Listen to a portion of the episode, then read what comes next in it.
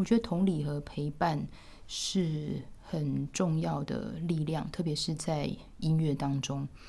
而在这么多的作曲家里面，我觉得布拉姆斯是一个非常好的例子。每次都觉得说歌词是可以从里面读出可能很多音乐上面的意义，或者是说很多情感的注记。我第一次觉得文字有力量的时候，反而不是从声乐曲。我曾经有一次在练习布拉姆斯的钢琴作品一一七之一。在曲子的开头，布拉姆斯有这样子的一个记载，因为他把这个曲子当成是一个悲伤的摇篮曲，他取材了一个苏格兰的叙事诗。这边是写说：“睡吧，睡吧，我的孩子，看到你哭泣，我会很难过。”这让我想到我们都非常熟悉的摇篮曲当中有一首。是布拉姆斯所创作的，他的歌词是这样子：睡吧，睡在那绣满玫瑰花还有康乃馨的被褥下，明早上帝保佑你再醒来。晚安，睡吧，天使守护你，他们会让你在梦中看到小耶稣的圣诞树。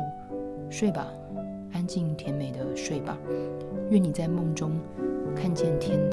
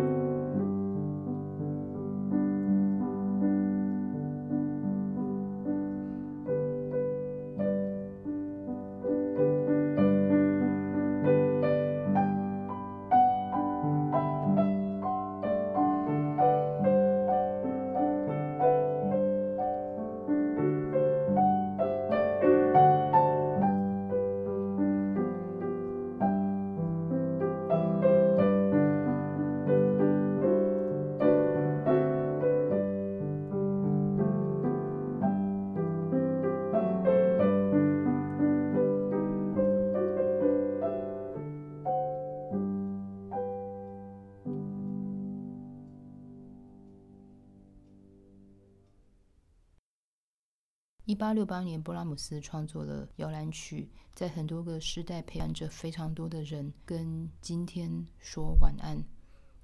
那很多时候，我们也都在一些时刻，总是会选择自己喜欢的曲子陪伴我们，也让我们有共鸣。